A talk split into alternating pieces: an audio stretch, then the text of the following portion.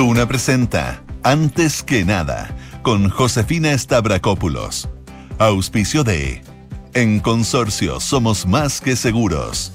Y Servicios Funerarios María Ayuda. Duna. Sonidos de tu mundo.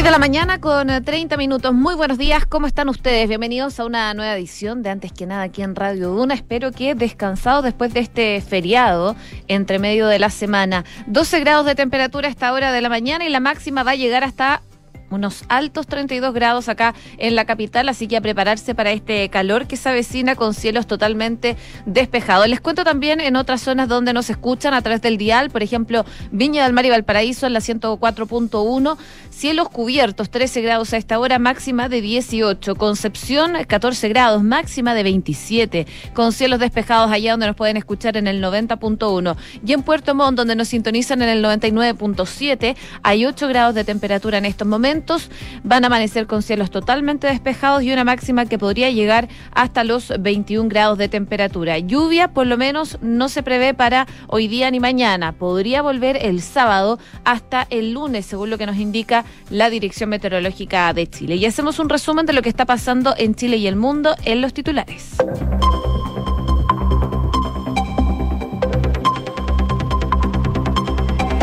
Presidente Sebastián Piñera anunció un proyecto de pensión garantizada universal para el 90% de los adultos mayores. El mandatario dijo que el objetivo es mejorar las pensiones de los actuales y futuros pensionados a través de la PGU, que tendrá un monto de 185 mil pesos, equivalente a la línea de la pobreza actual. La Corte Penal Internacional desestimó la acusación por un supuesto delito de lesa humanidad en contra del presidente Piñera. Se le notificó a Chile, según comunicó ayer la Cancillería, que una vez evaluada la información, se descarta eh, fundadamente que existen antecedentes sobre situaciones que puedan ser consideradas delitos sobre lo que la Corte Penal Internacional tenga jurisdicción. Gabriel Boric declinó participar en el programa Bad Boys de Franco Parisi. El candidato basó su argumento en la deuda impaga por más de 207 millones de pesos en pensión de alimentos que enfrenta el líder del Partido de la Gente, arguyendo que en la vida en general uno tiene que guiarse por los principios. Además, el candidato presentó la agenda de crecimiento económico en un encuentro con las pymes. El Colegio Médico negó un desfalco en el gremio durante la gestión de Isquia Siches. La directiva aclaró que fue ella quien encargó la auditoría citada por el Libero, que a partir de irregularidades de la administración del Consejo Regional de Valparaíso que precedían a su presidencia. En noticias internacionales, Joe Biden inauguró la cumbre por la democracia con líderes de 110 países y algunas ausencias que son importantes. La actividad se va a extender entre hoy y mañana de manera virtual a causa de la pandemia. El socialdemócrata Olaf Scholz ya es canciller de Alemania. El gobierno cuenta con 16 ministerios en un equipo en su conjunto más joven que el último de Merkel y paritario en cuanto al género. Y en noticias del deporte, la selección chilena empató a dos en el minuto finales ante México en un intenso partido amistoso disputado ayer en Austin, Texas. El próximo encuentro será el domingo contra El Salvador a las 0.30 horas en California. 6.33. Partimos revisando informaciones, lo hacemos en materia de la carrera presidencial, porque finalmente la noche del domingo el eh, candidato presidencial por India, Gabriel Boric, declinó participar en el programa Bad Boys, perdón, de el eh, miércoles ya pensamos que es domingo, pero fue feriado el día de ayer. Bueno, finalmente no va a ir a este programa que es conducido por Franco Parisi y otros militantes del Partido de la Gente, instancia que se llevaría a cabo mañana viernes 10 de diciembre. En el programa eh, Candidato Llegó tu hora, el diputado por Magallanes inició su argumento manifestando que él es una persona que basa su liderazgo en escuchar y que se ha tomado unos días de reflexión porque hay una opinión encontrada de si debe ir o no a ese programa justamente. Y después de pensarlo mucho, dijo, y escuchar principalmente a las mujeres de Chile que le han manifestado su preocupación, Yo sé que electoralmente sería rentable y porque hay mucha expectación, lo vería mucha gente, podría tener un espacio para desarrollar la propuesta. Sin embargo, creo que en elecciones y en la vida en general uno tiene que guiarse por principios, decía Gabriel Boric. A la vez eh, prosiguió señalando que dado que mm, eso sigue estando pendiente y las informaciones de investigaciones que han conocido últimamente, ha decidido no ir a ese programa. Y en ese aspecto aclaró que tienen muchas coincidencias en parte de las propuestas y quieren hablar eh, principalmente al votante de Franco Parisi, pero que le parecía mm, que legitimar este tipo de actos, en particular el no pago de pensión de alimentos, eh, no es válido por intereses electorales. Es algo que no corresponde y es un límite que él decía no estaba dispuesto a ceder. Cabe indicar que hace unos días el candidato había adelantado que ponía en duda su asistencia, mientras que el domingo pasado su contendor, José Antonio Cast, fue entrevistado por Bad Boys, instancia que se abordaron diversos temas y donde el aspirante del Frente Social Cristiano le advirtió al líder del PDG que eh, no conocía en detalle esta situación de la pensión, eh, pero si en el caso de una condena, él le dijo a Franco Parisi que iba a tener que hacerse cargo de esa situación en particular. Eso entonces en cuanto a la participación de ayer de Gabriel Boric en este mm, programa Candidato Llegó tu hora de TVN. Mientras tanto, y junto a las pymes y cooperativas, Ayer también el abanderado de Pro Dignidad presentó su agenda de crecimiento económico, cambios que nacen tras la incorporación de expertos en el sector de su Consejo Asesor Económico. Durante la mañana, eh, en Independencia, tras una extensa reunión previa con representantes del sector y pequeños y grandes empresarios, el aspirante Frente Amplista dio a conocer su propuesta como la reducción de la jornada laboral, el subsidio para el alza del salario mínimo para MIPIMES, lo que necesitan e insistió en su compromiso con las MIPIMES cooperativas y ferias libres. Él dijo, no vengo a vender humo y en ese sentido creo que es importante ir avanzando en conjunto, comenzó diciendo el también diputado por Magallanes.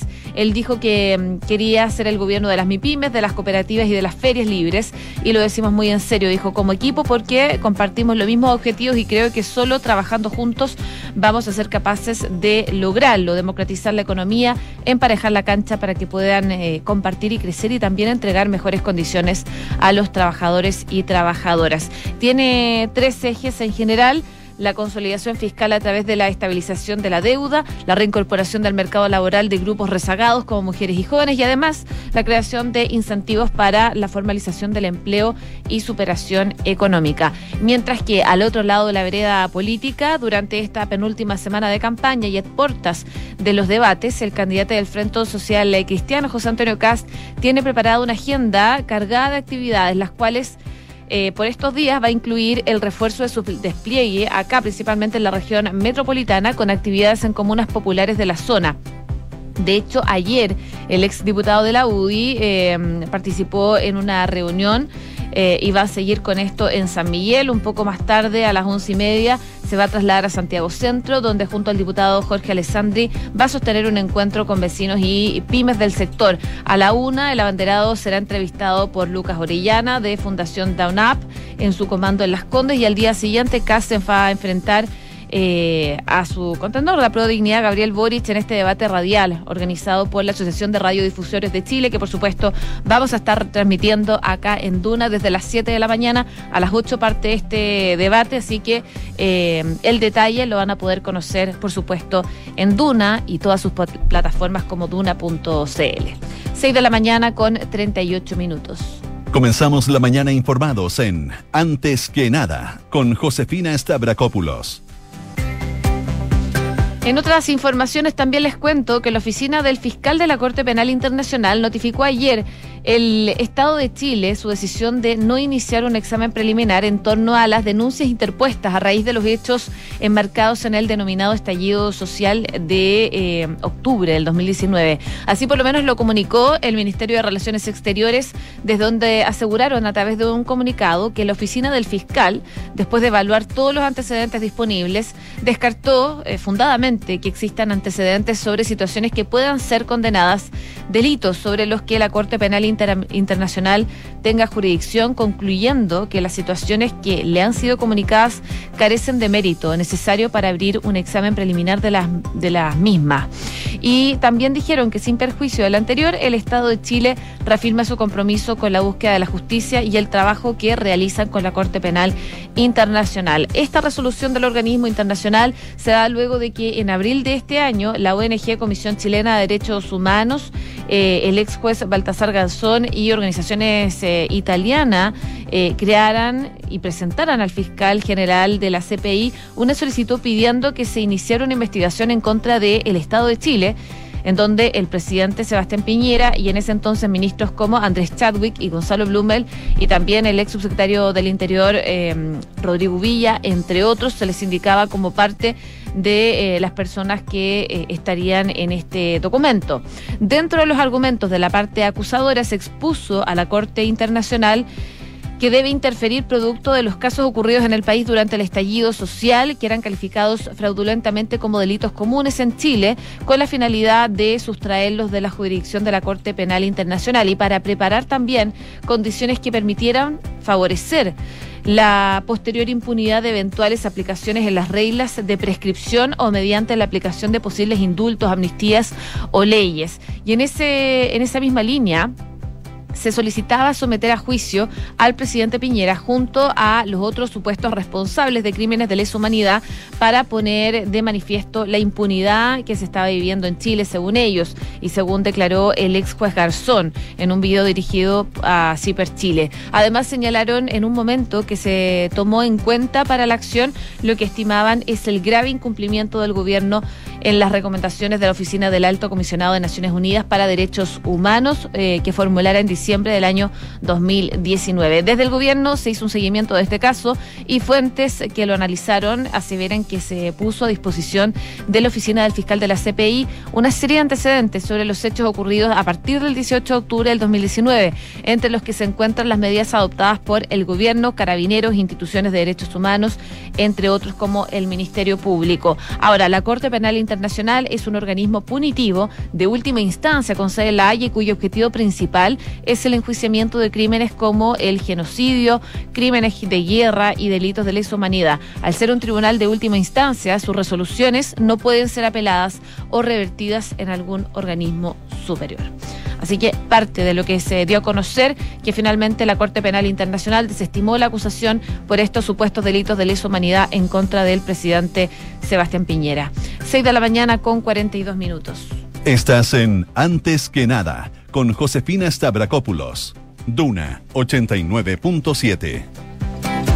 Durante la tarde de ayer, el Colegio Médico difundió un comunicado en el cual rechazaba las acusaciones sobre irregularidades administrativas que le fueron atribuidas a Isquia Siches cuando estaba al mando de este gremio. En una publicación periodística, el medio El Libero eh, reveló que una firma que se llama KPMG encontró una serie de anomalías administrativas tras efectuar una auditoría forense a las 24 oficinas regionales del Colmet, detectando una eventual evasión de impuestos, pagos duplicados y contradicciones eh, en contrataciones familiares a directores por casi 500 millones de pesos. No obstante ello, estas presuntas irregularidades ocurrieron en el periodo comprendido entre los años 2014 y 2017, cuando el actual ministro de Salud, Enrique París, lideraba este gremio y habría sido la misma Siches quien encargó una auditoría externa en la que eh, se daba cuenta de eventuales defraudaciones antes indicadas. Desde el Colmed aclararon por medio de una carta que fue en el año 2018 y a raíz de una mejora en los sistemas de control interno de la institución que se descubrió que la administración del Consejo Regional de Valparaíso estaba defraudado, al menos desde el año 2014. Y se dice en este comunicado que la institución eh, motivó eh, esto, por lo cual decidieron contratar una auditoría externa eh, que estaba encargada por KPMG para delucidar la magnitud de la defraudación y determinar si hechos similares se habrían cometido en otros consejos regionales a lo largo del país. Además dicen que esta defraudación, así como las otras eh, deficiencias que la auditoría detectó, se originaron con anterioridad a la llegada de la dirigencia del Colegio Médico durante o antes de la administración encabezada por el doctor Enrique Enrique París Mancilla. En este sentido, y refiriéndose directamente al reportaje publicado, se indicó que la omisión en el reportaje del libro de las circunstancias antes señaladas y el intento de atribuir responsabilidad por tales hechos a la actual administración evidencia los fines espurios, dice, que esconde el referido medio de comunicación. El Colegio Médico es categórico en rechazar las instituciones de ese reportaje y estas eh, insinuaciones, digo, reafirmando el compromiso de seguir implementando todas las medidas necesarias para mejorar los procesos internos de la institución. Es parte del comunicado. En todo caso, la vocera de Gabriel Boric también se manifestó en torno a este tema y a través de su cuenta de Twitter aclaró que eh, se revelaba frente a esta forma de hacer política. La probidad fue la columna vertebral de nuestra gestión en el Colegio Médico, decía Isquiasiches, mientras eh, que ellos mienten sin pudor. Fue nuestra administración la que detectó el desfalco gracias a la modernización del sistema contable. Nosotros impulsamos la auditoría forense, fue lo que dijo Isquiasiches a través de su cuenta de Twitter. Isquiasiches que actualmente es parte del comando de Gabriel Boric. 6 de la mañana con 45 minutos. Estás escuchando Antes que nada con Josefina Stavrakopoulos en Duna. Bueno, y hablando de materia sanitaria, hubo un requerimiento durante la última semana de la gestión y la subsecretaria de Salud Pública, Paula Daza, eh, le hizo una pregunta al Programa Nacional de Inmunización y al Comité Asesor de Vacunas e Inmunización del MinSal, que decía así, ¿cree ustedes que la vacuna contra el COVID debería ser obligatoria en algunos grupos específicos?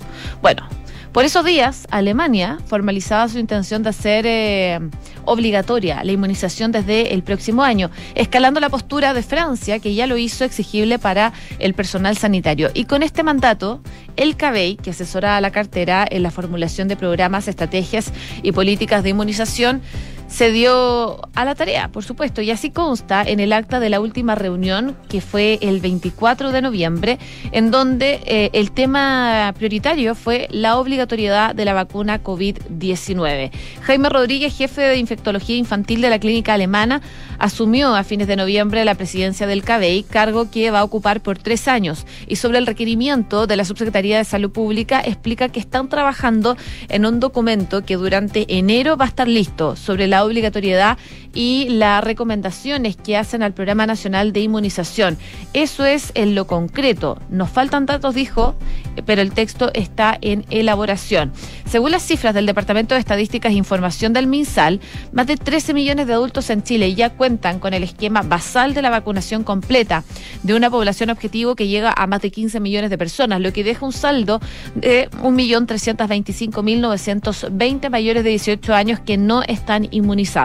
Este último grupo, sumado a los rezagados que se han detectado en la obtención de la tercera dosis, enciende por supuesto las alarmas en las autoridades del MinSal y distintos expertos frente a la necesidad de mantener un alto nivel de inmunización para poder evitar la proliferación del virus. Y en ese escenario, el requerimiento de la cartera de salud apunta no necesariamente a toda la población, sino a grupos específicos como personal de salud, adultos mayores y personal que trabaja en centros cerrados como recintos de larga estadía, cárcel, donde los brotes pudieran tener consecuencias graves. Así, en la próxima reunión pactada para el 29 de diciembre, el CABEI debería zanjar la discusión tras analizar, entre otros factores, el comportamiento del virus, la evolución de la pandemia, la experiencia internacional y la información local disponible. La postura del ente técnico, eso sí, no es necesariamente vinculante por ejemplo, María Luz Deiza, presidenta subrogante del organismo e infectóloga pediátrica de la Clínica Universidad de los Andes, explica el paso siguiente en la entrega de su recomendación. Nosotros trabajamos en base a lo que nos pide el Plan Nacional de Inmunizaciones. Este es un tema que eh, la Subsecretaría de Salud Pública, en ese entonces liderada por Paula Daza, nos ha requerido y la estamos dando prioridad. Nosotros daremos nuestra resolución y el equipo al que se lo pasemos en el MinSal tomará la decisión que encuentre prudente. En el mundo ya hay países que hicieron eh, obligatoria la vacuna, como Austria, donde el proceso entrará en vigencia a partir del primero de febrero. Otras naciones han optado por endurecer las medidas para quienes no están inmunizados, como Grecia, que multa con 100 euros al mes a los mayores de 60 años que no estén vacunados. Y en Chile, por el momento, el gobierno ha optado por implementar restricciones a quienes no cuenten con ninguna dosis. Estar inoculados es requerimiento para entrar a bares, restaurantes, estadios estadios o cines de la mano del pase de movilidad. Así que probablemente vamos a tener novedades durante los próximos días en cuanto a esto, la obligatoriedad de la vacuna. Probablemente durante los primeros días de enero podríamos tener novedades. C con 49. Escuchas antes que nada con Josefina Stavrakopoulos. Duna.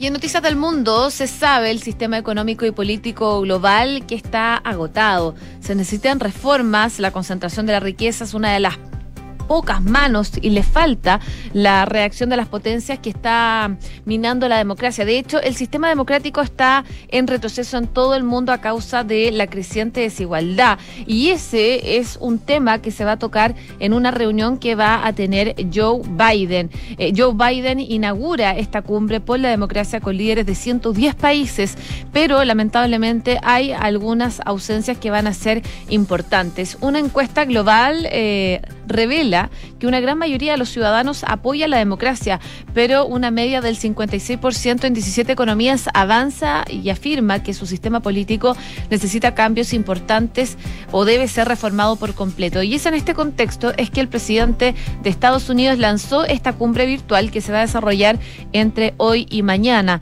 Está concebida para empezar a abordar estas preocupaciones con más de 100 discursos en video de los líderes invitados. La cumbre da el eh, inicio eh, de salida a lo que la administración y activistas de la democracia esperan que sea un año de coordinación y reforma entre las democracias para apuntalar la reputación de eh, lo que tienen en casa y también en el mundo. Y es una idea que Biden ya tenía antes de llegar a la Casa Blanca. La pandemia del COVID le impidió hacer un gran encuentro con líderes en Washington y eh, como él lo hubiese querido, pero por supuesto se puede hacer de forma virtual y eso es lo que se va a hacer. En Washington muchos coinciden en que eh, no es el mejor momento en todo caso para hacer este tipo de encuentros, que mm, deja fuera importantes jugadores de la esfera global. Ya nace trunca la idea de un fortalecimiento democrático. La decisión de invitar a 110 gobiernos en forma discriminatoria refuerza la posición que se trata en un ejercicio de Estados Unidos para que todos pudieran estar. Bueno, es parte de la reunión que se va a generar durante la jornada del día de hoy, encabezada por Joe Biden. Y en otras partes del mundo les cuento que un grupo de juristas y miembros de la Comisión Parlamentaria de Investigación que indaga la gestión de la pandemia en Brasil presentó ayer en la Cámara de Diputados de dicho país una solicitud de juicio político en contra del presidente Jair Bolsonaro. Este documento cuenta como principal eh, firmante al exministro Miguel eh, Reale Jr., autor de la solicitud de destitución de la expresidenta brasileña Dilma Rousseff, y que marca como argumento las conclusiones de la CPI sobre la gestión de la crisis del COVID-19. Así entonces, en la solicitud, el grupo criticó que Bolsonaro no actuara de la forma debida en la pandemia, dando lugar a la proliferación de males que llevaron a la muerte de miles de brasileños. Así que una nueva posibilidad de juicio político para Jair Bolsonaro. 6 de la mañana con 52 minutos. Cifras, mercados, empresas. Las principales noticias económicas están en Antes que nada. Y una nueva ley corta de pensiones, pero más amplia, es lo que presentó ayer el presidente Sebastián Piñera anoche en cadena nacional. Es un proyecto de ley que crea una pensión garantizada universal para el 90% de los adultos mayores. El mandatario informó que el objetivo de este proyecto es mejorar las pensiones de los actuales y futuros pensionados a través de esta PGU eh, esta pensión garantizada universal que tendrá un monto de 185 mil pesos que equivale a la línea de la pobreza actual que se encuentra en 184 mil según los datos del Ministerio de Desarrollo Social. Este monto será para todos los adultos mayores que pertenezcan al 80% más pobre de la población mayor de 65 años, pero además también van a recibir un porcentaje de la PGU las personas que se encuentren entre el 81 y 90% más pobre, el que irá disminuyendo progresivamente. De esta forma se mm, calcula que esta nueva PGU va a beneficiar a más de 2.300.000 personas, 500.000 más que los beneficiados actualmente por el pilar solidario. Estos montos se van a sumar también a la pensión autofinanciada, lo que incentiva los ahorros y el empleo, según indicó el mandatario. De esta forma, por ejemplo, para un actual pensionado con una persona con una pensión base de 200 mil pesos, hoy cuenta con un beneficio de 108 mil por el pilar solidario, con lo que su pensión actual es de 308. Con la actual PGU el beneficio es de 185 y la nueva pensión sería de 385 mil pesos, es decir, un aumento de 24,8%. El monto además será reajustado en febrero de cada año por el IPC para mantener la capacidad de compra, según lo que explicaron desde el gobierno en esta cadena nacional. Por supuesto, también habló al respecto el ministro del Trabajo, Patricio Melero, y él explicaba que el proyecto debe ser revisado primero por el Consejo Consultivo Previsional antes de ser ingresado al Congreso. Y cumpliendo ese trámite, esperan partir ya en los próximos días poder entrar al Senado de la República con lo que se refiere a este sistema previsional y a la Cámara de Diputados en lo que se refiere a las medidas tributarias que se necesitan para poder financiar esta reforma.